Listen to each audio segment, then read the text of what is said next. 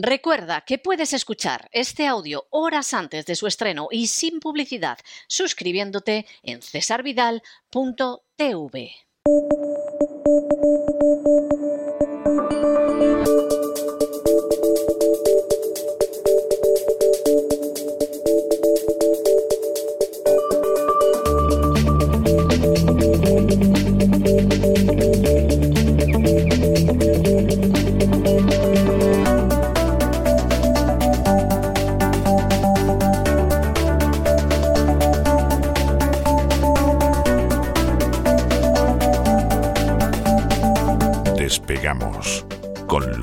Ramírez. Corremos raudos y veloces hacia nuestro avión, atravesamos el umbral, nos tiramos en plancha sobre los asientos, nos abrochamos los cinturones,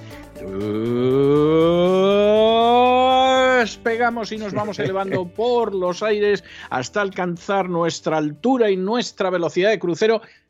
Don Lorenzo, ¿qué hace usted con una pica? ¿Qué piensa? ¿Clavarla en Flandes, en Bruselas o algo así? O sea, pero si eso ya no hay quien ponga la pica en Flandes. En fin, buenas noches, ¿cómo está usted? Muy buenas noches, don César. En un arranque de estos, en un despegue de estos de los lunes, ¿se nos queda usted en, en el sitio, don César? No, no, no, no lo ¿Eh, crea, no? no, lo crea. No, no, me, me sienta muy bien al cuerpo a mí este tipo de. de Está hecho un ¿eh? chaval, está hecho un chaval. Madre mía, don César, la- en la que nos ha metido el señor Biden en Europa, ¿eh? porque se dice de Putin, pero de Biden se habla poco. ¿eh? Vamos a tener que empezar el programa citando al gran Joaquín Luqui, ilustre periodista musical español, que en paz descanse, y que decía aquello de tú y yo lo sabíamos. ¿eh? En nuestro caso, usted y yo, porque yo le llamo Sí, usted. sí. La verdad es que Biden puede pasar a la historia como el carnicero de Europa, ¿eh? porque Sí. el daño que está causando a Europa es impresionante. ¿eh? Bueno, y el que nos va a causar, porque esto, esto no ha hecho nada más que empezar. Es decir, este hombre ha cogido el timón y lo ha modificado y hemos ido todos detrás como ovejitas, ¿no? Como toda nuestra audiencia ya en, España y en el extranjero, eh, sabíamos que el tío Joe nos iba a colocar el gas. El magnánimo presidente de Estados Unidos nos tiende la mano para ayudarnos en la crisis energética. Poco importa que sea él quien la ha creado, porque, vamos a ver, recapitulemos un momento. Olvidémonos del telediario. Ya sé que hay muy poca gente en nuestro programa, eh, oyentes nuestros que ven el telediario. Es sano no verlo, pero algunos seguro que lo ve. Intenten olvidarlo. Intenten olvidar por un momento ¿eh? la guerra que se está produciendo en Ucrania. Olvídenla. ¿Quién le prohibió a Alemania abrir el gasoducto del Báltico? Ay, amigo. El mismo que nos va a colocar el gas natural licuado. Lo va a meter en barquitos, nos lo va a traer a precio de oro encima nosotros le vamos a meter en bonitas plantas regasificadoras, que no hay, en España sí hay, pero en Alemania no, luego vamos a contarlo, para llevarlo a las centrales eléctricas. Ahí quemarlo, quemarlo bien. Luego nos ponemos nosotros mismos un impuesto, una tasa al carbono, los derechos de emisión, que al fin y al cabo es eso, ¿eh? y todo eso luego va a los hogares y las industrias que lo pagan. ¿eh? Y además lo pagamos un 40% más caro que el gas ruso. ¿Qué le parece como plan? Es estupendo. ¿no? Es tremendo, es tremendo. Sí, Es alguno dirá, bueno, eh, entonces Biden lo ha hecho bien. Pues sí, efectivamente, Biden lo ha hecho estupendamente, pero ¿y Europa? Porque el grado de sumisión europea es tal que el propio Biden comparece tras reunirse con la presidenta de la Comisión Europea, con Ursula von der Leyen, y suelta esta perla. Dice, cito textualmente, ¿eh? dice, cortar el gas ruso dañará a Europa, pero ese es un precio que estoy dispuesto a pagar. Pero es, es- es que es Bueno, eso es, eso es fantástico. Yo creo que es, a mí me ha recordado ese episodio de la película de Shrek. Usted Sí. sabe, esa del Sí, sí. ogro, Sí, sí, eh, creo que era la de Shrek, donde había un tiranuelo enano. ¿eh? sí, sí. Y en un momento determinado, pues dice, yo estoy dispuesto a, a que muráis muchos de vosotros. Exactamente. O frase parecida. Sí, ¿no? sí, sí, con el burro y tal y todo el Y, asunto. Sí, y sí. entonces yo en ese momento me acordé del tiranuelo enano y dije, pero bueno, o sea, Biden se da cuenta de lo que está diciendo. Pero es que Úrsula estaba al lado. Úrsula estaba al lado allí, detrás, no sé, como en la entrega de los Oscars, pero sin guantazo. Y estaba allí detrás, pero vamos a ver, vamos- en serio, vamos a ver, plantémonos un momento. Vamos a ver, Joe, que el que vas a pagar no eres tú, ni los estadounidenses siquiera. A lo mejor ellos, en un hipotético caso, si suben mucho los precios de gas a nivel mundial, pero vamos a ser nosotros los europeos. Es decir, el presidente de Estados Unidos dice que es un precio que está dispuesto a pagar que nos quedemos nosotros en el gas por orden suya. Oiga, es que esto ni gila. Es más. No, pero es que es que es gordísimo. Claro, esto es como decir, no, si a mí en realidad que venga un huracán y arrase mm. la ciudad no me importa, porque se va a llevar la casa del vecino y la mía, que vamos, es, es absolutamente inexpugnable, pues no la va a rozar. O sea, pero, ¿cómo puede usted decir esto? Yo no sé si es que le traiciona subconsciente y en realidad dice, miren, con toda la que he montado calentando el avispero de Ucrania desde que he llegado y tal, es un precio que estoy dispuesto a pagar porque esto genera unos beneficios a Estados Unidos en el medio plazo. Es la, única posibilidad que tiene de que tenga sentido esa frase. Hombre, tú te vas a forrar, Joe, tus amigos más bien. Pero claro, el presidente de Estados Unidos de otra cosa no sé, pero de guerras y sobre todo de empresas de gas sabe un rato. Seguramente en las cenas de Nochebuena, en la redacción de gracias también, la comida de acción de gracias, pues su hijo Hunter ¿no? Le puede ilustrar de cómo se hacen las cosas en este sector, aunque me han dicho que Hunter es de, lo que, de los que cuando está comiendo, cenando, se levanta muchas veces para ir al baño. También me han comentado esto, así que a lo mejor no le he podido contar muchas cosas a papá. ¿Problemas de próstata? Eh, no, problemas de nariz en este caso. ¿Mm? Ah, bueno, vale, bien, bien, sí, entonces ya no me son distintos, ¿eh? son, distintos, son diferentes. Aunque una cosa puede llevar a la otra, seguramente a largo plazo. No sé Hunter cómo anda por ahí, ¿no? Cualquiera sabe. Hoy, aunque hoy no tengo que hablar de eso, la verdad es que lo de Hunter es tremendo, ¿eh? lo vamos a hacer en un futuro. Se está liberando una cantidad de información sobre las fechorías del hijo de Biden. A mí son no me terroríficas. Da, a mí no me da ¿eh? tiempo. Y las fotos son terroríficas. ¿eh? Vamos a ver, correos electrónicos incluidos, fotografías. La verdad es que alguno incluso está pensando que puede eh, esto haber salido así de repente en los medios convencionales, porque ya haya movimientos para ir preparando la cama a, a Papa Joe, lo cual ya sería la cabose. Pues eh, iba a desaparecer de escena en el mejor momento, porque anda que la qué mala es, es de campeonato. ¿eh? Sí, es que esta misma información nosotros ya hemos apuntado en, en cesarvidal.tv, en algunos de los programas del Gran Reseteo, algunos de los elementos, en las conexiones con la empresa gasista, el lavado de dinero utilizando eh, eh, pues la infraestructura de los de bueno pues de algunos de los oligarcas, también ucranianos, a favor del, del, gobierno de Zelensky, también el caso de los laboratorios, de eso hemos hablado menos, hablaremos en el futuro con su conexión con Metabiota, pero toda la caza de brujas actual digital que empieza pues con las grandes tecnológicas y las eh, grandes compañías de redes sociales echando a todo el mundo, bueno, incluso al presidente de Estados Unidos, todo esto empieza por una información del New York Post con el famoso ordenador portátil de Hunter y la información que estamos viendo y publicada la publicaron ellos y fueron expulsados, fueron baneados y fueron lanzados, bueno, pues a la plaza pública, al escarnio público. Y ahora eso mismo lo saca el New York Times diciendo que es una exclusiva suya. Dice, no, es que ya la hemos cotejado y es cierto. Pero, ¿cómo puede ser esto? Hablaremos, hablaremos de esto porque esto tiene mucha tela, ¿no? En definitiva, Biden nos coloca el gas, vuelve a casa de su gira europea, tras prometer suministrar este año al menos 15.000 millones de metros cúbicos adicionales de gas natural licuado a la Unión Europea, un volumen que irá creciendo en el futuro, según vayan adaptando los países sus infraestructuras a este nuevo escenario. ¿Esto qué significa? Significa que mandará mucho más gas natural licuado a Estados Unidos cuando se construyan esas plantas regasificadoras para poder tratar el gas líquido y devolverlo a su estado original, lo cual cuesta dinero. España tiene casi la mitad de todas las plantas regasificadoras de toda la Unión Europea. Alemania no tiene ni una. Ahora se van a poner a hacerlas. ¿eh? Yo, de verdad, esto, eh, en un caso de estudio en la universidad, en Harvard, en el MIT, en Berkeley, en cualquier sitio, dicen, a ver, estrategia energética de un país, ¿qué es lo que no hay que hacer? Y ponen la foto de Angela Merkel. Y eso es lo que no hay que hacer. Nunca. ¿Mm? A lo mejor le acompaña la del canciller eh, Scholz, ¿no? Ahora, porque si encima no certificas el gasoducto que te trae el gas a través del Báltico sin pasar por Ucrania, y encima dices que vas a hacer plantas regasificadoras y que te vas a volver independiente del gas ruso, que no es que sea un poco dependiente Alemania, es que Alemania sin el gas ruso eh, no es nada, absolutamente nada. La ofensiva de la Casa Blanca para que el viejo continente deje de adquirir los hidrocarburos rusos parece incluso haber logrado convencer al canciller, que ha llegado a decir que va a dejar Alemania de comprar gas a Putin a mediados de 2024. Esto suena un poco como. Muy, muy largo me lo fiáis, porque eso, son dos años y medio. A saber dónde estaremos todos dentro de dos años y medio. Hombre. Que apunte don Isaac la fecha, ¿eh? Y cuando lleguemos, si llegamos, pues decimos, ah, pues mire, hasta aquí hemos llegado, ¿no? Lo del fin del mundo, ¿cómo va? Eh, eh, porque la NASA, sí, claro, la NASA, ¿cuál es la última fecha que dio? El 6 de mayo, ¿no? Se iba a acabar el fin del mundo. Sí, sí. Sí. Sacaron una noticia diciendo el 6 de mayo eh, chocará un asteroide en la Tierra y será, bueno, pues el fin del mundo. Y luego sacaron otra noticia a los dos o tres días contando por qué no chocará un asteroide contra la Tierra el 6 de mayo. Es, maravilloso, no me diga que no. ¿Mm? Maravilloso, es estupendo y lo del asteroide de todas formas está dando está dando mucho de sí, ¿eh? Es que Bruce Willis es mucho Bruce Willis y hay películas que ya se te quedan ahí en la neurona.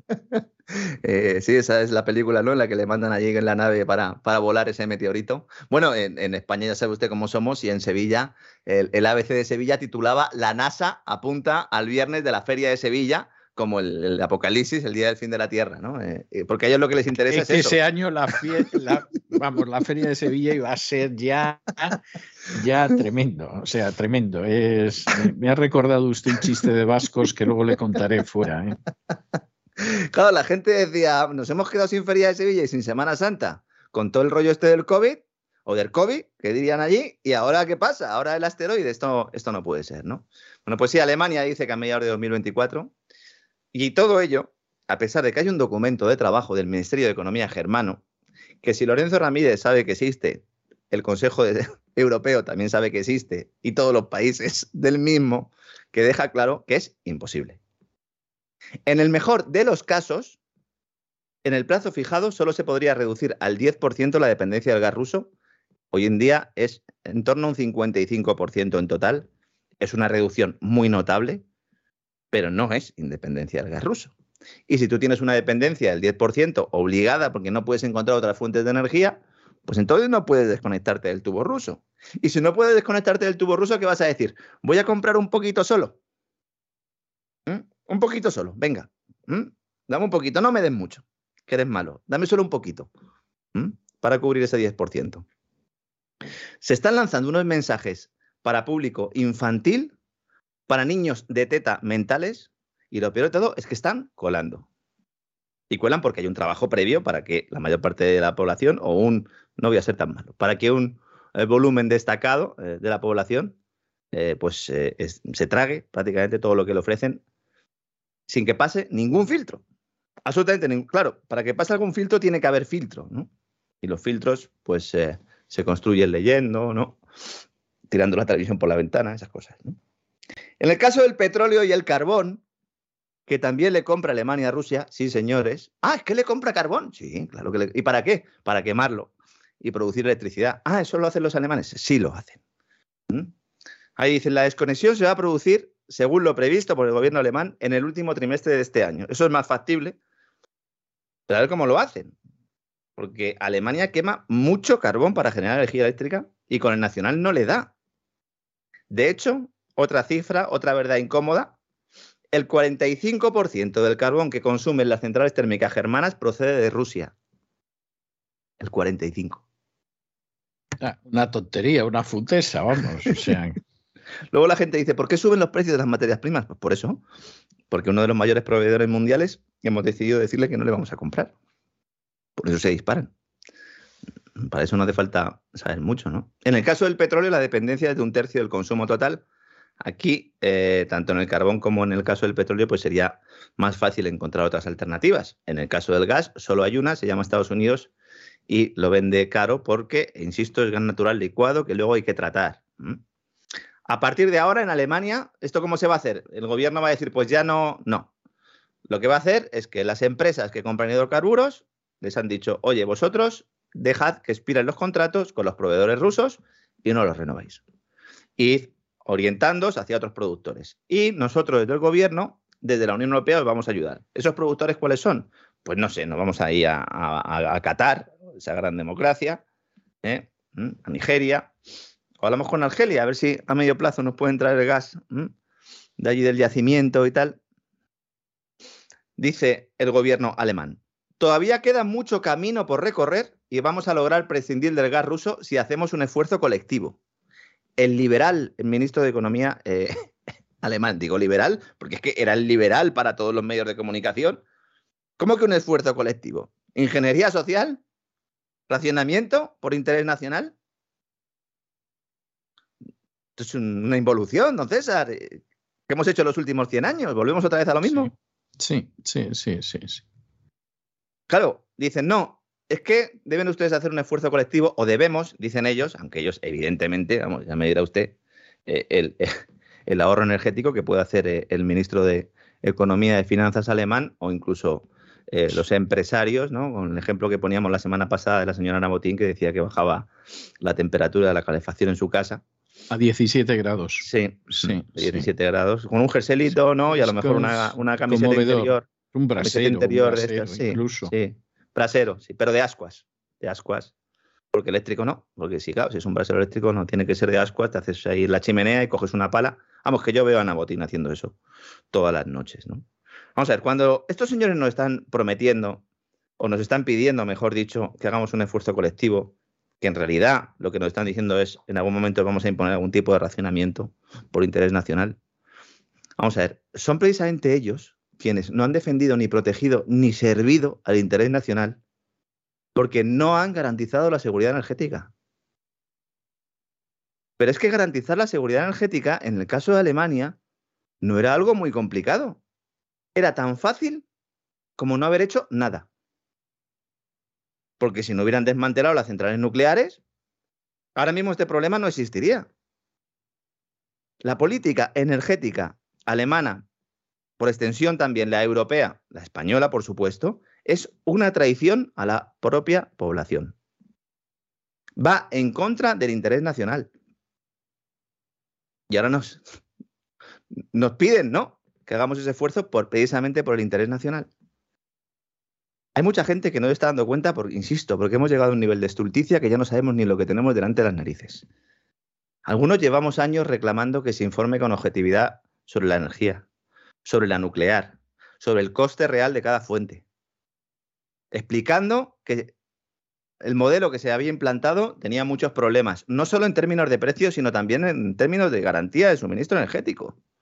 Y ahora tenemos los dos problemas. Y nos mandaron al rincón castigados. ¿Mm?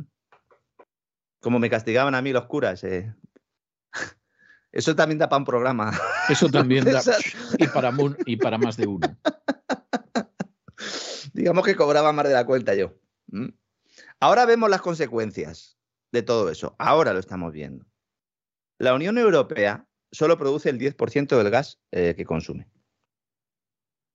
Entonces, ya está. Si creamos un modelo de transición ecológica y decidimos que sea el gas el respaldo fundamental y solo tenemos el 10%, pues ajo y agua. No, es que también tenemos nuclear. Francia sí, que Francia es la que está viendo todo esto con un cubo de palomitas. Y encima sancionamos a nuestro principal proveedor con una huelga de demanda. Es que es maravilloso. Es maravilloso. Yo mire que intento buscarle, digo, en algún momento, en algún sitio me tengo que estar perdiendo porque no puede ser tan evidente. Pero es que lo es. Lo es. El anuncio por parte de Berlín, que yo no sé si eh, suicidándose eh, eh, Alemania quiere acabar con Europa, la verdad es que no lo sé, coincide con el plan anunciado por la Comisión Europea y Estados Unidos, que comentaba al principio, que según ellos sirve para aislar a Rusia y que se basa en elevar un 70% las importaciones de gas estadounidense a Europa. Es que en España, que no tenemos el problema eh, ruso en este caso, bueno, lo tenemos porque los precios del gas en los mercados internacionales han disparado, pero nuestro principal proveedor es Argelia, o lo era, porque es que ahora mismo ya Estados Unidos nos está vendiendo prácticamente el mismo gas que nos vende Argelia. Con la diferencia, insisto, que el gas que compramos de Estados Unidos es un 40% más caro, no porque los americanos, los estadounidenses digan vamos a sacar tajada y vamos a ponerlo a un precio más alto, es que cuesta un 40% más caro porque es que hay que hacerle cositas y porque hay otros señores que también lo quieren comprar, entre ellos los chinos, que también le están comprando gas natural licuado a Estados Unidos. Se habla mucho de guerras y tal, pero aquí ¿eh? a la hora de comprar hidrocarburos, bueno, el caso de Venezuela es un caso evidente, ¿no? Se deja todo a un lado. ¿no? Esto solo es el principio, nos dicen Biden y von der Leyen, de una alianza duradera porque Bruselas se ha comprometido a adquirir No 15.000 millones de metros cúbicos eh, este año adicionales, sino 50.000. ¿eh? De aquí al 2030, al 2030. Otra vez el año mágico, nos lo vuelven a poner aquí. Luego, a partir de ahí, ¿qué pasará? Pues los suscriptores del Gran Reseteo lo sabrán porque vamos a hacer algunos programas en las próximas semanas sobre esto. Ahora ya sabemos por qué la OTAN barra Ucrania se negó a admitir la petición rusa de que Ucrania entrara, eh, eh, de que no entrara en la organización, ¿verdad? Petición a la que ya se había comprometido eh, previamente, no solo el gobierno, la OTAN, sino con Gorbachev directamente, que estamos hablando de hace muchos años. Ya sabemos por qué a Biden le interesaba agitar el avispero. Ya sabemos por qué España se pliega a Marruecos con el Sáhara, como explicamos el pasado fin de semana en el gran reseteo en cesavidal.tv, porque a Sánchez le han prometido que en este nuevo contexto internacional, el tubo del Magreb, que es el que se cerró eh, por la falta de acuerdo entre Argelia y Marruecos, el tubo del Magreb que trae eh, gas argelino o traía a las costas españolas pasando por Marruecos y pagando un canon, ese eh, tubo se abre en sentido inverso y entonces somos nosotros los que le vamos a suministrar el gas a Marruecos, el gas natural licuado que nos traigan los americanos o directamente el que podemos comprar nosotros en otro sitio. A ver lo que dice Argelia al respecto de esto, pero bueno, Argelia en principio está llamado a ser también un suministrador fiable, como dicen en Europa, lo que pasa es que, bueno, pues seguramente se vuelque más con los contratos que pueda tener eh, con Italia. El tubo es el que es, es decir, por un tubo no cae más gas del que hay, porque algunos dicen, no, es que entonces se trae más gas por ese tubo y ya está. No, señores, ese tubo está a pleno rendimiento prácticamente y es una pena que el otro no esté abierto, pero es que a Sánchez le han dicho, no, no, vas a ser tú el que tenga la llave del gas en el sur de Europa. Y claro, Sánchez ha venido arriba, se ha puesto las gafas esas que tiene de Tom Cruise en Top Gun, se ha montado en el Falcon y ha dicho, yo aquí soy, soy el jefe. El jefe después de un papelón, don César, del Consejo Europeo. Es que ha sido lamentable. Ha estado, ha estado impresionante, ha estado cumbre. cumbre estuvo, Lo peor de todo es que él a lo mejor está convencido de que, de que se ha salido el tipo. Yo no sé, yo no sé. Yo, yo creo que no queda tan satisfecho. Lo que sí es posible es que él salga diciendo no ha salido del todo bien y tenga los peleutas de turno al lado diciendo has estado, presidente, has estado macanudo, por no decir algo más. Como en la serie de Vamos Juan, ¿no? Esa de, cámara que está, está, tan bien, está tan divertida, ¿no? Ese político de Logroño que va a Madrid y tiene ahí su corte y tiene a uno precisamente cuyo trabajo es ese que acaba usted de definir, ¿no? Decirle, sí, sí. lo que llamaban en Andalucía los agradadores. exactamente, exactamente, con botijo y todo, ¿no?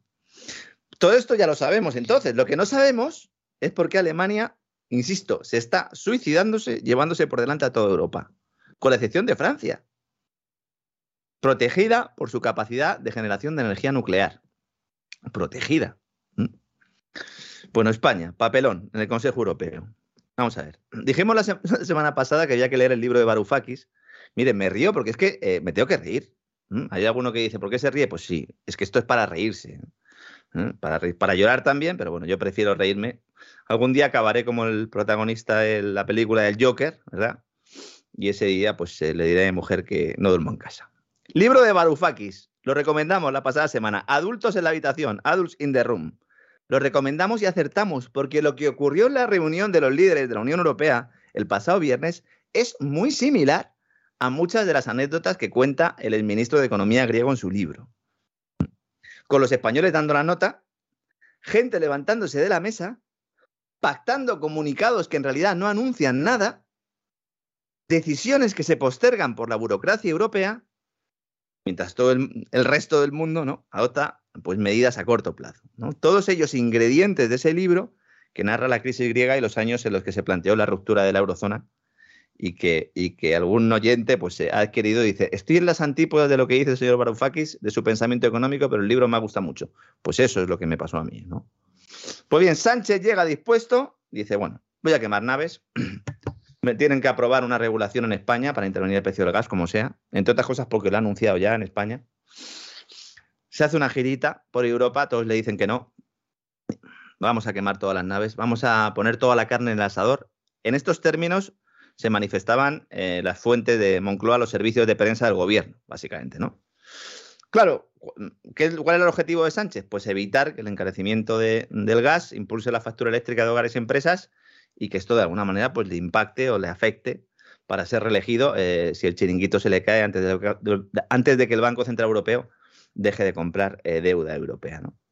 Sánchez sabía, porque así se lo habían dicho varios de los presidentes europeos, entre ellos el canciller de Alemania, que no es un señor que pasa por allí una baraja de cartas, y mire, esto no lo vamos a hacer. Pero no lo vamos a hacer, Pedro, porque es que nadie está de acuerdo. Solo lo queréis vosotros y Portugal, y esto está muy bien, pero no.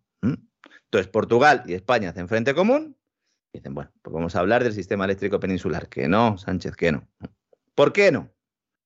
Porque Bruselas no quiere que la intervención española pueda romper la unidad de mercado en Europa, distorsionando el precio de la electricidad en otros países. Un argumento que Sánchez rechaza porque dice que la interconexión energética de la península ibérica con Francia es muy reducida. En esto lleva razón. Pero esto es algo en lo que se podría haber trabajado antes. ¿Cómo? Pues mejorando esa interconexión, muchacho. Lo que pasa es que Francia nunca quiso. Hmm. Y la que tampoco quería es la todavía ministra de Energía española, que yo, insisto, eh, ¿por qué no ha dimitido esta señora? Teresa Rivera. Digo ministra de Energía, pero su cargo es ministra de Transición Ecológica y Reto Demográfico. Que casi mejor que se centren en el tema del reto demográfico, ¿no? Sí, está. No, no, que no se centre, que no se centre porque abren la puerta y se nos viene medio Marruecos. O sea, no, no, no les dé usted ideas de ese tipo, ¿no? Sí, bueno, al final igual soluciona el reto demográfico porque nos matan a todos, ¿no? Eh, eh, aunque sea de frío y de hambre, ¿no? Pero bueno, efectivamente es así, ¿no? Entonces a Sánchez le dicen en el Consejo Europeo, se presenta en el Consejo Europeo y dice, oye, hay que hablar de esto, y le dicen que ni hablar del peluquín, hombre, que no. Y el tipo se enfada y se va. Se enfada y se va. Pataleta presidencial. Pero es que tiene miga la cosa. Va Sánchez y antes de marcharse, cuando estaban hablando esto, amenaza a los presentes cogiendo el teléfono móvil y citando un tuit, un mensaje en la red social de un periodista de France 24 que decía que Sánchez estaba dispuesto a vetar las conclusiones de la cumbre si no se atendía a su demanda de intervenir los precios. ¿Cuál era verdad? y encima se indigna acusa a los demás de filtrar esto a los periodistas, lo niega y se va. Momento que aprovecha el presidente eh, eh, Charles Michel, que tiene más tablas este hombre que una plaza de toros, y anuncia un receso en la reunión. Dice, bueno, vamos a hacer un receso. Un capítulo podría ser perfectamente del libro de Varoufakis, ¿verdad, don César? Lo que estoy describiendo. Perfectamente, perfectamente. ¿Cómo nos cuenta esto Moncloa? Las fuentes españolas, es decir, el gabinete de comunicación del gobierno dicen que Sánchez está participando con ánimo constructivo, que no ha vetado nada y que se está batiendo el cobre. Textualmente son las declaraciones de fuentes eh, de Moncloa. Y tras el receso, los líderes europeos vuelven a la sala de reunión y según dicen en Bruselas, se ponen a meditar un nuevo texto muy activamente. Vamos a ver. La idea del gobierno español quiere fijar un doble precio de la electricidad quiere hacer dos subastas separadas. Una de ellas, junto con la del resto de socios comunitarios, que serviría para fijar lo que denominan un precio frontera para la conexión con Francia. Y la otra subasta tendría la función de establecer el importe del kilovatio dentro de España, con un precio del gas intervenido, topado, dicen ellos, una nueva subasta en la que las empresas eléctricas con centrales de gas y carbón ya utilizarían el precio limitado del gas que les marque el gobierno español. Un precio que no sabemos cuál es. Habría que definir. Y que luego estas eléctricas verían compensado, porque efectivamente estarían con el precio intervenido, si lo tienes que comprar en el mercado a un precio superior, porque por definición, si no, no habría intervención. ¿Cómo se le compensa? Pues habrá que esperar a ver la redacción final de la propuesta, que no está hecha, para conocer si serán los consumidores o los contribuyentes, que en realidad somos lo mismo, quienes abonemos la diferencia entre el precio de mercado y el regulado, bien a través de la factura eléctrica dentro de unos meses, que eso es lo que se está planteando, o con cargo a impuestos futuros. Claro, esto es lo que quieren es quitarse el problema de encima. Pero luego en algún momento alguien tendrá que pagar esa diferencia, ¿no? Entonces, la idea de España es que las empresas españolas solo puedan vender a Francia la energía que oferten en la primera subasta, la del precio frontera, evitando ¿El qué? Pues que las compañías extranjeras digan, ah, pues el gas subvencionado está en España, pues entonces mm, la producimos ahí y la vendemos a un precio muy superior en otros mercados europeos. ¿Mm? Por eso no quiere Europa. Dice, oiga, no, no me subvenciona usted el gas, que entonces ya me genera aquí un lío tremendo, ¿no? A pesar de todo esto que estoy contando, acaba la reunión y sale Sánchez en rueda de prensa con el pecho de palomo, orgulloso de haber logrado, según él, que Bruselas le permita reducir el impacto del precio del gas en la factura eléctrica, lo cual es falso. Es falso. Y además es que las mentiras siempre tienen las patas muy cortas, y en este caso más, porque fue la propia Rivera el sábado quien en una entrevista dijo que el plan español, en caso de ser aceptado, que no lo ha sido, insisto, solo podría entrar en vigor como muy pronto, dentro de tres o cuatro semanas. Y no mañana, como había anunciado Sánchez y su Rasputín Bolaño, don César. El comunicado del Consejo Europeo, que salió pues, al mismo tiempo que estaba Sánchez en rueda de prensa, es muy claro. Había que leérselo antes de informar. ¿Qué pasa? Que muchos periodistas no se lo leen se cogen el teletipo que hace, eh, en el caso de España, F Europa Press. Y ya, y arreando con los faroles. Sí, sí, es así, es así, sí. Lo copian y lo pegan y ya está. Que el de F y el de Europa Press, pues a lo que está es a las declaraciones del político de turno. Hombre, ¿debería también leerse ese comunicado? Sí, lo debería interpretar.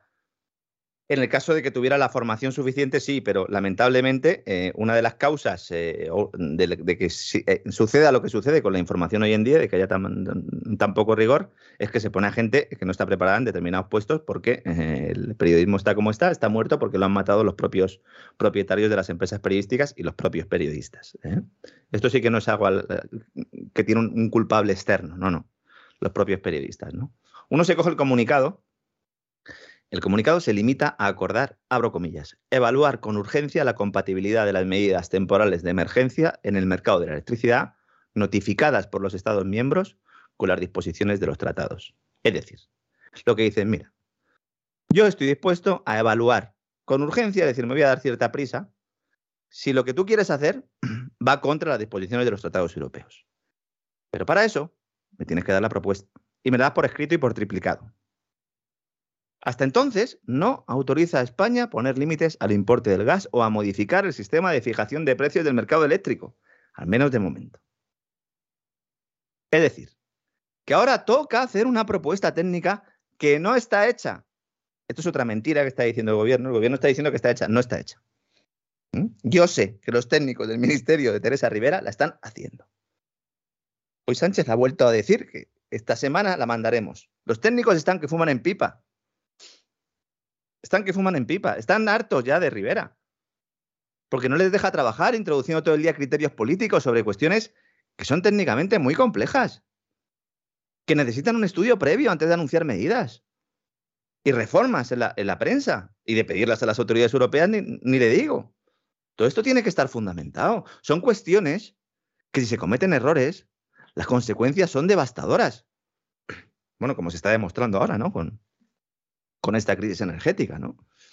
Y los técnicos están que fuman en pipa porque dicen, venga, la última idea de estos, venga, vamos a hacer, venga, hacerme un informe y lo mandamos a la Comisión Europea.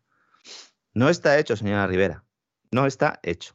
Lo están haciendo los técnicos a toda prisa, a pesar de que tenemos unos técnicos en el ministerio que, vamos, la ministra no les llega efectivamente eh, a la suela del zapato.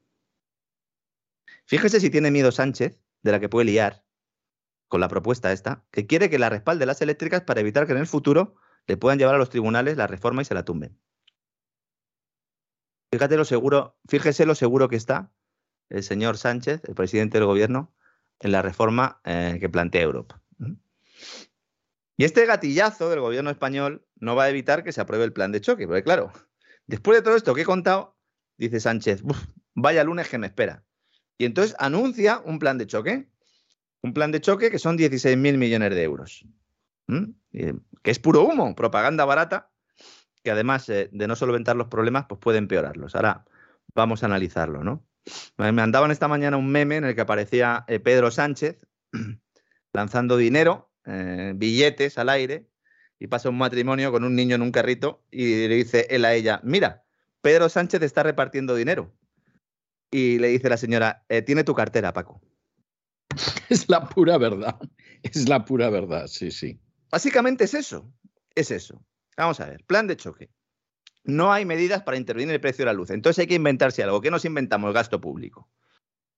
¿Para qué? Para que nadie hable de la rectificación respecto al anuncio realizado por el hombre fuerte del presidente Félix Bolaños, que aseguró hace una semana que la bajada del precio de la luz, del gas y de la gasolina se haría con o sin el consenso de Europa. Al final, ¿qué hay? Parches disfrazados de reformas, un nuevo plan de créditos ICO que servirá para aumentar aún más las tensiones en las cuentas públicas, que se preparan para, años de infarto, tras confirmar el Banco Central Europeo eh, su decisión de retirar la red, con la que ha sostenido el desequilibrio fiscal español endémico en la última década. Y la idea de Nadia Calviño es permitir que con estos nuevos préstamos y avales públicos se maquille la morosidad de los créditos otorgados durante la pandemia y así matan dos pájaros de un tiro. ¿no?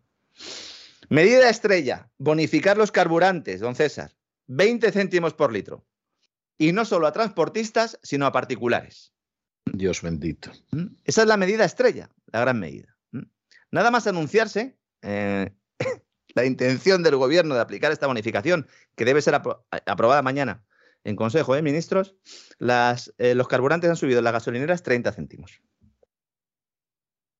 Yo ya, yo prefiero que no, que no anuncie nada, Sánchez, ni que apruebe nada. Algunos se ha sorprendido, dice, ¿cómo son? ¿Cómo son las petroleras, verdad? Sí. Cualquier subvención, sí. Sí. cualquier subvención que le pongas a un bien que, hay- que es escaso y que por lo tanto pues su precio sube en el mercado porque la oferta es menor a la demanda, en este caso una demanda que se ha pegado un tiro en el pie, renunciando a una parte de la oferta como somos nosotros, pues evidentemente cualquier subvención directa se traslada al precio de forma automática. Pero es que es peor aún esto. Imaginemos que no se trasladara. ¿Mm? Y dice, pues venga, 20 céntimos. ¿Estos céntimos quién los pone? ¿Quién los paga? Sí. Pues, pues claro, si nos rebajan 20 céntimos, ¿esto quién lo paga? Pues nosotros. Sí. ¿Cómo? Sí, sí, sí, sí, no tiene más 15 vuelta de hoja. céntimos, 15 céntimos el Estado y 5 las petroleras. Eso es lo que ha dicho el gobierno. Pero es que los 5 de las petroleras también los pagamos nosotros. Porque evidentemente lo tendrán que trasladar al precio, ¿no? El gobierno español está hablando con los presidentes de las energéticas españolas para decirles que por favor bajen los precios. Esa es la estrategia. Rogándoles de rodillas. Ya os lo pagaremos con creces. Ayudadnos. Os necesitamos. No nos montéis el lío. Aceptad las reformas que aprobemos. No nos llevéis a los tribunales. Alguno decía el peor gobierno de la historia en el peor momento. Mm, Lo que pasa es que lo decimos ya demasiado a menudo esto, ¿no? Otra medida, bajada de impuestos de 6.000 millones de euros. Bueno, vamos a ver en qué se concreta. Cualquier bajada de impuestos, evidentemente, es buena. A ver qué hay de verdad atrás de ello. Aunque yo creo que lo que van a hacer simplemente es mantener ese IVA en el 10% y harán cálculos y nos dirán que nos ahorramos en mil millones de euros, pero en realidad no habrá ninguna medida nueva. Espero equivocarme. Mañana en el Consejo de Ministros eh, lo sabremos. El tema del OSICO. 10.000 millones de euros. Que va, como he explicado antes, fundamentalmente no a nuevos créditos, sino a refinanciar los anteriores. ¿Mm? Es decir, un señor que no puede pagar y dice, bueno, pues ya me pagarás después. Ese dinero no se vuelve a conceder. Que no nos cuenten milongas. Y luego la última medida de todas, me parece espectacular. Bueno, hay alguna otra más, vamos a comentar, pero prohibir des- despedir otra vez. Esta es la medida. Eso, eso no es una medida, es un error, que es una cosa terrible, pero es así. ¿eh? Es que es espeluznante. Sobre todo, pues si ya tienes la experiencia, si lo acabas de hacer. Es que el Ministerio de Trabajo ya dijo la semana pasada que se estaba planteando volver a prohibir el despido objetivo, algo que ya hizo durante la pandemia, en aquellas empresas que aleguen causas derivadas de la guerra. Hombre, causas derivadas de la pandemia puedes alegar porque puedes decir, oiga, mire, es que me falta tanta plantilla, cada positivo, PCR, lo que sea, ¿no? Pero de la guerra, dice, oiga, es que estoy afectado por la guerra. Todos estamos afectados por la guerra, pero sobre todo por lo que estamos afectados son por las sanciones que se le han puesto a Rusia después de la intervención militar. Dice, bueno, prohibido despedir. Yo entiendo que a lo mejor Telefónica, el Banco Santander, Iberdrola, los empresarios, pues pueden decir, bueno, pues mira, mm, asumimos una parte del coste de esto, mira, no podemos despedir, no hacemos ajuste de plantilla ahora, ya los haremos luego, ya, ya, ya le sacaremos al gobierno un acuerdo para luego aprobar unos ERES cuando venga la, la recesión, pero de momento no. Pero ¿y las pymes? ¿Y los autónomos que tienen empleados? Que las empresas no son cajeros automáticos. Que una pyme Ni. ONGs. Ah, Bueno, sí, pero es que le prohíbe despedir a la pyme y si no puede asumir el coste laboral, pues cierra, pues ya está. Llegan los ERTES de guerra. Mañana lo van a anunciar. Expediente de regulación de empleo temporal en lugar de pandémicos por la guerra. El caso es no asumir la tasa de paro real El caso es no asumir el problema y seguir diciendo que España está creciendo y que todo va maravillosamente bien. Había hoy un artículo en el diario Populi que planteaba economistas, dos puntos, ven inviable recuperar el Producto Interior Bruto este año y alargan la crisis hasta 2023. Y digo, bueno, a ver qué economistas son estos, porque no es que la alarguen hasta 2023, es que en 2023 seguramente empiece eh, una recesión de caballo, ¿no? Como hemos aquí explicado en más de una ocasión, ¿no? Con la vuelta a las reglas fiscales, el Banco Central Europeo retirando la red asistencial, se volverá otra vez a hablar de los problemas de sostenibilidad del euro, y si no es en 2023 será en 2024, pero en todo caso no es algo de lo que podamos sentirnos orgullosos, ¿no? Y luego está mirando y efectivamente luego pues son declaraciones de economistas tipo Gregorio Izquierdo, ¿no? Que es un hombre que tiene un gran predicamento, una gran fama, un gran prestigio, pero que algunos sabemos para quién trabaja. Entonces, claro, mm, cuando uno sabe ya para quién trabaja, pues puede ir entendiendo todas estas cosas. Todos estos artículos, estas noticias, guárdenlas, porque en breve se va a descubrir ¿no? que todo esto es una campaña de propaganda, ¿no? por si alguno no se había dado cuenta todavía. ¿no? Otra medida. Prohibido subir el precio del alquiler. Más de un 2%. Dice, bueno, un 2% vale. Muy bien, estupendo. Es decir, que los propietarios de las viviendas son los que se comen el efecto inflacionario y los rentistas no. Una medida eh, electoral que atenta contra la propiedad privada, lo cual lamentablemente esto ya ha dejado de ser noticia y que va a poner en problemas, van a perder poder adquisitivo personas que tienen inmuebles, sobre todo heredados, que no pueden vivir en ellos porque tienen que alquilarlos para poder vivir ellos en un zulo o en un cuchitril.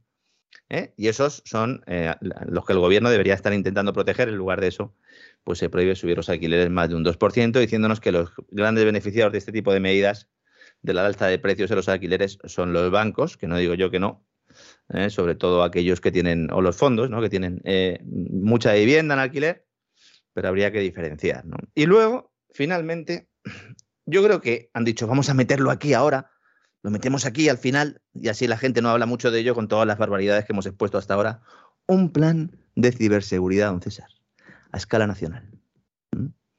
Mil milloncetes. Que incluirá dice Sánchez, más de 150 actuaciones esenciales. Se constituirá un centro de operaciones de ciberseguridad y se fortalecerá la seguridad de las nuevas redes de comunicaciones electrónicas 5G para proteger el transporte, la energía y la medicina. Yo supongo que Indra y Telefónica estarán muy contentas con, con esta medida, estarán muy satisfechas ¿no? de cómo está transcurriendo todo. Mañana comentaremos un poco en detalle eh, todo el contenido de ese plan de choque. Insisto, propaganda, más gasto público y con todos los problemas que acabamos de exponer aquí. En el plano presupuestario ahora mismo hay un debate en Bruselas importante porque quieren, don César, transformar el Fondo de Recuperación Antipandemia, el Next Generation EU, el de la digitalización y la economía verde, sostenible, resiliente, inclusiva y con perspectiva de género, ya me lo, ya me lo sé. ¿eh? Y lo que tenga que ser será. punto. Sí. Para que permita, atención, usar el dinero para responder a los desafíos creados por la invasión rusa de Ucrania. Bien. Es decir, para cualquier cosa. Exactamente. Pero ah. cualquier cosa. Cualquier cosa. Esta es la excusa que pone además el comisario económico Paolo Gentiloni, que dice, bueno, señores, ¿eh? esto va a ser una barra libre espectacular, ¿no? Bueno, pero, y, pero esto habrá que dotarlo, ¿no?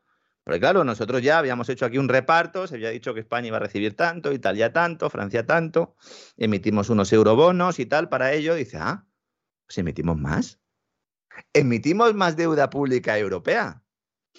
Esos eurobonos que Alemania rechazaba hace años, que le gustaban tanto a Soros, a Garicano, al propio Sánchez, no es que se hayan implantado, es que se van a potenciar la pandemia y las sanciones posteriores a la guerra han creado de facto un tesoro europeo que aspira a quitar las competencias en materia fiscal a los socios comunitarios. Ya en buena medida ya se los, ha quitado. Sí, sí. Este es el tesoro que nos dirán en 2023-2024 que no puede ser que España tenga las cuentas públicas como las tiene, porque entonces nos penalizan en los mercados cuando emitimos eurobonos para todos. Con toda la razón del mundo, ¿eh? El que piense que esto va a salir gratis para España, en absoluto. Si nosotros somos una comunidad de vecinos y solicitamos un crédito al banco como comunidad de vecinos y resulta que el del primero A es un moroso que no va a trabajar nunca, que tiene un montón de deudas y que es un impresentable, pues el del banco nos dirá, oiga, le voy a poner un interés más alto porque tiene usted ahí ese del primero va. ¿Y qué van a hacer el resto de vecinos con el del primero va? A lo mejor van a su casa a tomar un café al principio, ¿no? Luego al final le pueden acabar rajando las ruedas del coche, ¿no? Bueno, pues esto es. Esto es. Como en toda crisis que se precie, los políticos van a acudir al gasto público para mantener la ficción del crecimiento basado en la demanda pública, retrasando esas reformas estructurales que, bueno, son ya una carta a los Reyes Magos y que nos permitirían tener economías más sanas, menos expuestas a los ciclos. Claro que ello implicaría pues, dejar de intervenir el precio más importante, el del tipo de interés, ¿no? que es el que sirve de señal a los agentes económicos para tomar sus decisiones de ahorro, de consumo, de inversión y, por supuesto, el precio de la energía, ¿no? Porque si el precio no discrimina, pues nos encontramos en la situación actual, que no hay manera de garantizar el suministro y además las facturas son enormes. ¿Quién está liderando esta ofensiva para que la Unión Europea emita más deuda? Francia, que se va a volver a salir con la suya. Se habla muy mucho previsiblemente, muy previsiblemente. Se habla mucho de China como ganador, pero Francia... No, Francia y, el presidente que no le iba muy allá y sin embargo eh, parece que le está yendo mejor. ¿Usted cree que puede tener algo que ver con el pasado laboral del, señor Macron? Pues me cuesta mucho creer que no. Un hombre del clan Rothschild o Rothschild, eh, de la famosa familia, ¿verdad? A la que dedicamos también un gran reseteo, un programa en cesarvidal.tv, y que no es que tenga relación con ellos, es que es un hombre suyo directamente, ¿eh? que ha mamado de la teta de los Rothschild en el sentido más literal posible, ¿no? Bueno, entonces Alemania, Países Bajos, Austria y otros países que en principio se opondrían más a pagar las subvenciones, pues eh, tendrán que ver qué hacen, porque ahora estarán en manos de lo que decían los demás. estos países del norte que tenían una situación en las cuentas públicas buena, lo que no van a tener va a ser gas para calentar los hogares. Y mientras tanto, en los mercados se produce lo que ya habíamos anticipado, se invierte una parte de la curva de tipos de Estados Unidos, eh, una que no lo hacía en los últimos 16 años. Eh. Evidentemente, los operadores y, traders están apostando a que el Banco Central va a elevar los tipos de interés de referencia en 200 puntos básicos durante todo el año, sería 2% en todo el año. El presidente Powell aseguró la semana pasada que el Banco Central se estaba preparando para aumentar los tipos ya de 50 puntos básicos en 50 puntos básicos, no en 0,25, como hizo antes, en un intento desesperado por contener esa escalada de precios. Y todos estos movimientos pues, están incrementando los rendimientos de esa parte corta de la curva de tipos, la de más a corto plazo, eh, mientras que la parte larga se encuentra algo más estable. ¿no? Y esta situación ha generado esa inversión, esa modificación entre ciertas partes de la curva de forma que los tramos más cortos han superado en rendimiento a las partes más largas, señal de alarma que suele advertir, siempre lo ha hecho, de la llegada de una recesión. ¿Mm? Yo, mm, luego, cuando alguno dentro de unos cuantos meses diga, pero ¿cómo se puede producir esto? Esto es un cisne negro, ¿no? Eh, señor, esto es un pato. Mm, sí, previsible. Además, el pato se veía. No, claro, esto es un pato. en, las charcas de patos hay patos. No, es que hemos visto un cisne. ¿De qué color era? Blanco, bien. Pero negro no. O verde, como dice el Banco Internacional de Pagos. Cisne verde, dice el Banco Internacional de Pagos, porque dice que la próxima crisis económica y financiera va a ser por el cambio climático. Anda, mira. Sí, es el cisne verde. Que digo yo que si ya saben que va a venir, ya no, hay, ya no es cisne, ¿no? Según el libro. exactamente. El libro famoso. Como usted dice, como mucho un pato, una gallina que elevaba el vuelo, en fin, algo de este tipo, ¿no? Fíjese que Cucos, esto es como lo de la guerra de, Ucrania, ¿no? Dicen, la, la crisis climática va a provocar una crisis financiera. ¿No será mejor decir, lo que ustedes pretenden hacer para solventar la supuesta crisis climática es lo que va a producir una crisis financiera? Exactamente. Claro. Con lo cual, no es que sea evitable, es que son ustedes los que la están provocando, ¿no? Cuidado con esto, ¿no? Importante. Y ya para terminar, don César, quería hacer un comentario sobre el sector inmobiliario. Nos preguntan mucho, la gente está diciendo, bueno, es que el Euribor está subiendo, evidentemente, el Euribor es el tipo de interés interbancario al que están fijadas la mayoría de las hipotecas eh, a tipo variable en España. Y el, ser el tipo interbancario es el tipo al que se prestan el dinero los bancos entre sí. Si hay una tendencia al alza de los tipos de interés por parte del Banco Central, en algún momento la tasa de facilidad de depósito que es el dinero que le está cobrando el, Banco Central Europeo a los bancos por tener su dinero ahí en reservas, pues irá modificándose y por lo tanto esto va impulsando el Euribor al alza.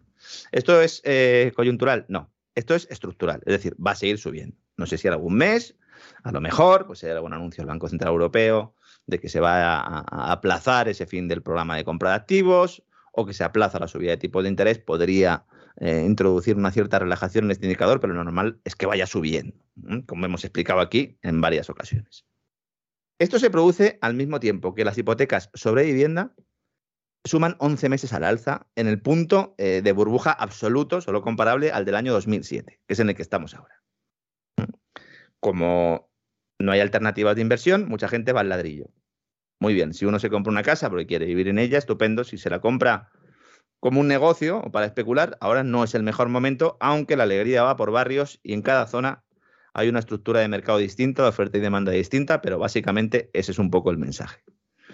Los bancos que están haciendo subir las hipotecas a tipo fijo, los intereses, como también avanzamos aquí, decía la patronal bancaria que no lo estaban haciendo, también faltaron a la verdad, evidentemente lo están haciendo.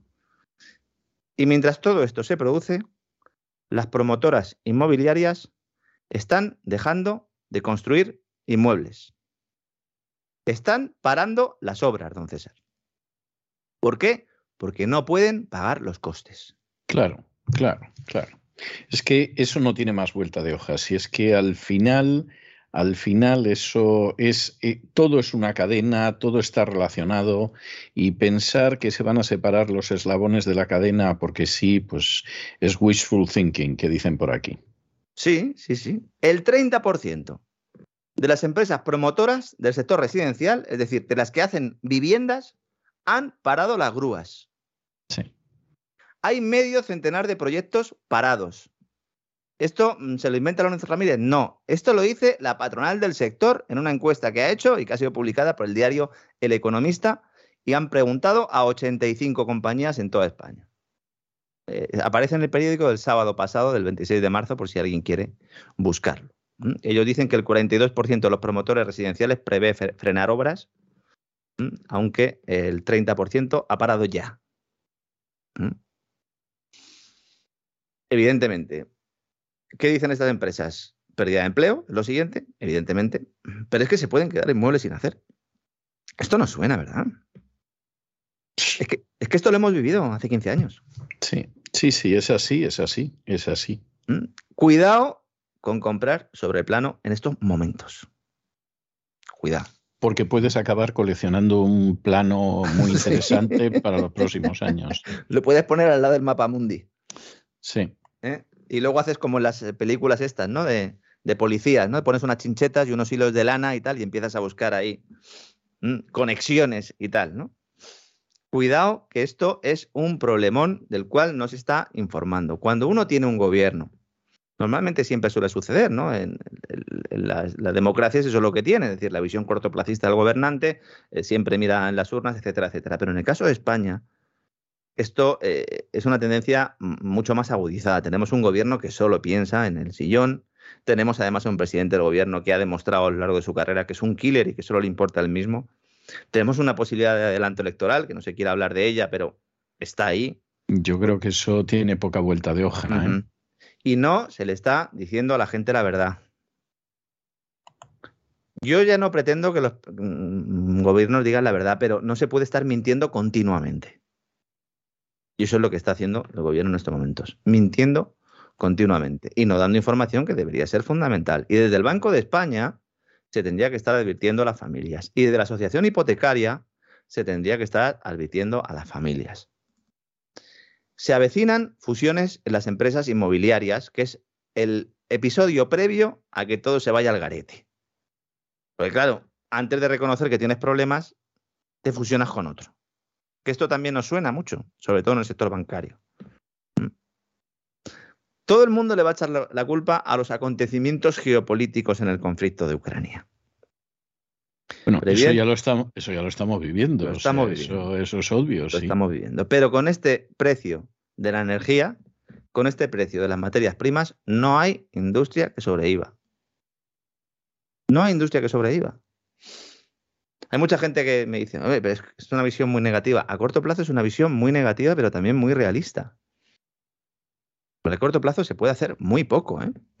Más allá de lo que está haciendo el gobierno, esos planes de propaganda, etcétera, etcétera. Sí. Hombre, podría hacer como en otros países, por ejemplo en Alemania, una medida que es muy buena para abaratar el precio de la luz es, pues mira, lo, lo que estamos re- eh, recaudando vía derechos de emisión de CO2, que es un coste burocrático que hemos impuesto nosotros, los políticos, lo que estamos recaudando los gobiernos por esa venta de esos derechos de emisión, pues lo llevamos a la factura y es una rebaja de la factura eléctrica. Bueno, pues es una manera. Lo ideal que sería acabar con los derechos de emisión, pero ya que no se va a acabar con ellos, pues es una medida. ¿España cuánto ingresa por eso? Unos 3.000 millones de euros. Y está hablando de un plan para transportistas o estaba hablando la semana pasada de 500 millones, pues para que veamos que en ese sentido sí que hay medidas. Pero esos son parches pequeñitos. ¿Mm? Porque el, el mercado va a seguir pidiendo más y todo el mundo necesita el gas. Y todo el mundo necesita el petróleo. Ese gas y ese petróleo que nos decían que ya no quería nadie, que ya no iba a necesitar nadie en este nuevo mundo verde, resiliente, inclusivo, sostenible, etcétera, etcétera, etcétera. Bueno, mm, pues este es el nuevo mundo, el que nos están planteando. Si sabe, don César, que la Dirección General de Tráfico en España ha lanzado una campaña. Eh, bueno, lo primero que ha hecho Hacienda es que eh, de esto, otra cosa no, pero de esto saben, ¿verdad, don César? Ha Hombre, dicho, la, ha dicho la Dirección General de Tráfico, a ver, hay que sacar un plan para multar más como sea, bien. como, como sea. Chupao, eso está chupao. Claro, imagínese, el, el máximo responsable de la DGT, que, eh, bueno, los colmillos le salieron, se miró en el espejo y dijo, ahí va, Cristóbal Montoro, ¿no? Sí, Y entonces sí, se sí. viene arriba este hombre, aprueba el plan, lo aprobó la semana pasada, y dentro de ese plan, pues lanzan una campaña de propaganda, ¿no? Y la campaña de propaganda es el nuevo mundo, don César. Nuevas reglas para un nuevo mundo. Maravilloso. ¿Mm? Para un nuevo mundo, no, es para el mismo viejo mundo de siempre, que los mismos de siempre quieren seguir teniendo la estructura de poder y el mando en plaza, ¿no? Bueno, pues por lo menos a los oyentes de César Vidal eh, no se la cuelan, don César. En fin, en fin, qué triste es todo esto, ¿eh? O sea, no, no quiero decir nada, pero la verdad es que, es que esto es muy triste, ¿eh? da, mucha penita, pero, pero esto es lo que Bueno, en el Ministerio de Trabajo, ya como comentamos la semana pasada, que la cafetería va a estar bien surtida, pues allí se lo van a pasar muy bien. Estaba yo esta mañana leyendo las noticias y entro en la web de la Comisión Nacional del Mercado de Valores, don César, y me encuentro que la Comisión Nacional, de- perdón, de la Competencia, la CNMC, investiga posibles prácticas anticompetitivas, es decir, un cártel, en el mercado de suministro de alimentos a organismos dependientes de organismos públicos. ¿Qué le parece? Bueno, bueno, ¿Eh? bueno, los de bueno. la carne, los de las gambas, sí, sí, ¿eh? sí, sí, los de la- sí. el cártel del salchichón. ¿eh? Podrían ser, podrían ser. ser, efectivamente, tal y como, como está esto, no tendría nada de particular. Sí, sí, Pues es, eh, es algo atentos tremendo. a ver si el cártel del rabo de toro también ha afectado los contratos eh, que está licitando. Eh, no, es imposible. No es imposible, no, no lo descarte usted. ¿eh?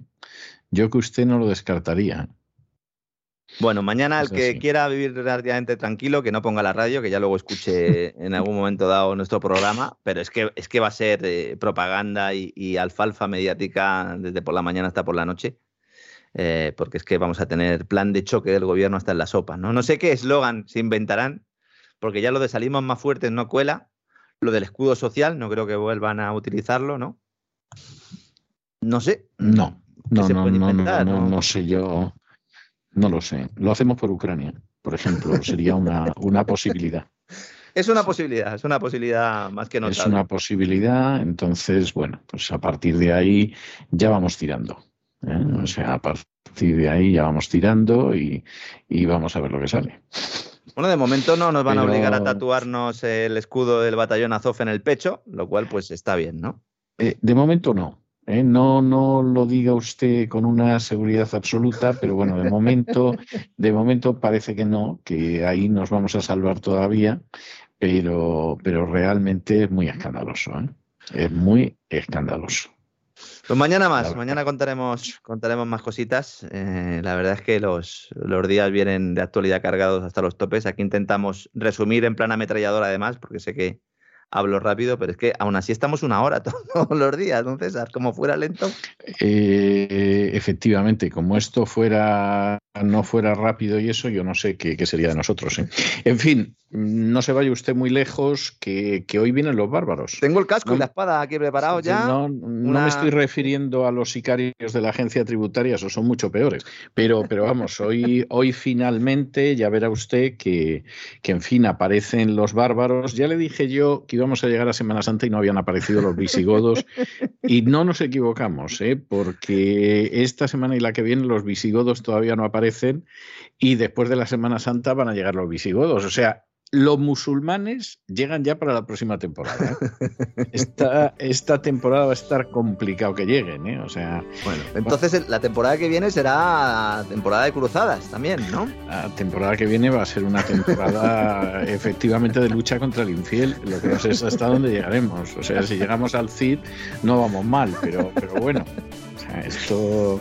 Pues hasta dentro de un ratito. No, nos queda más remedio que, sacar el crowdfunding, gozar de buena salud y continuar, porque la gente no se va a enterar ni siquiera de quiénes fueron los reyes católicos al ritmo que vamos.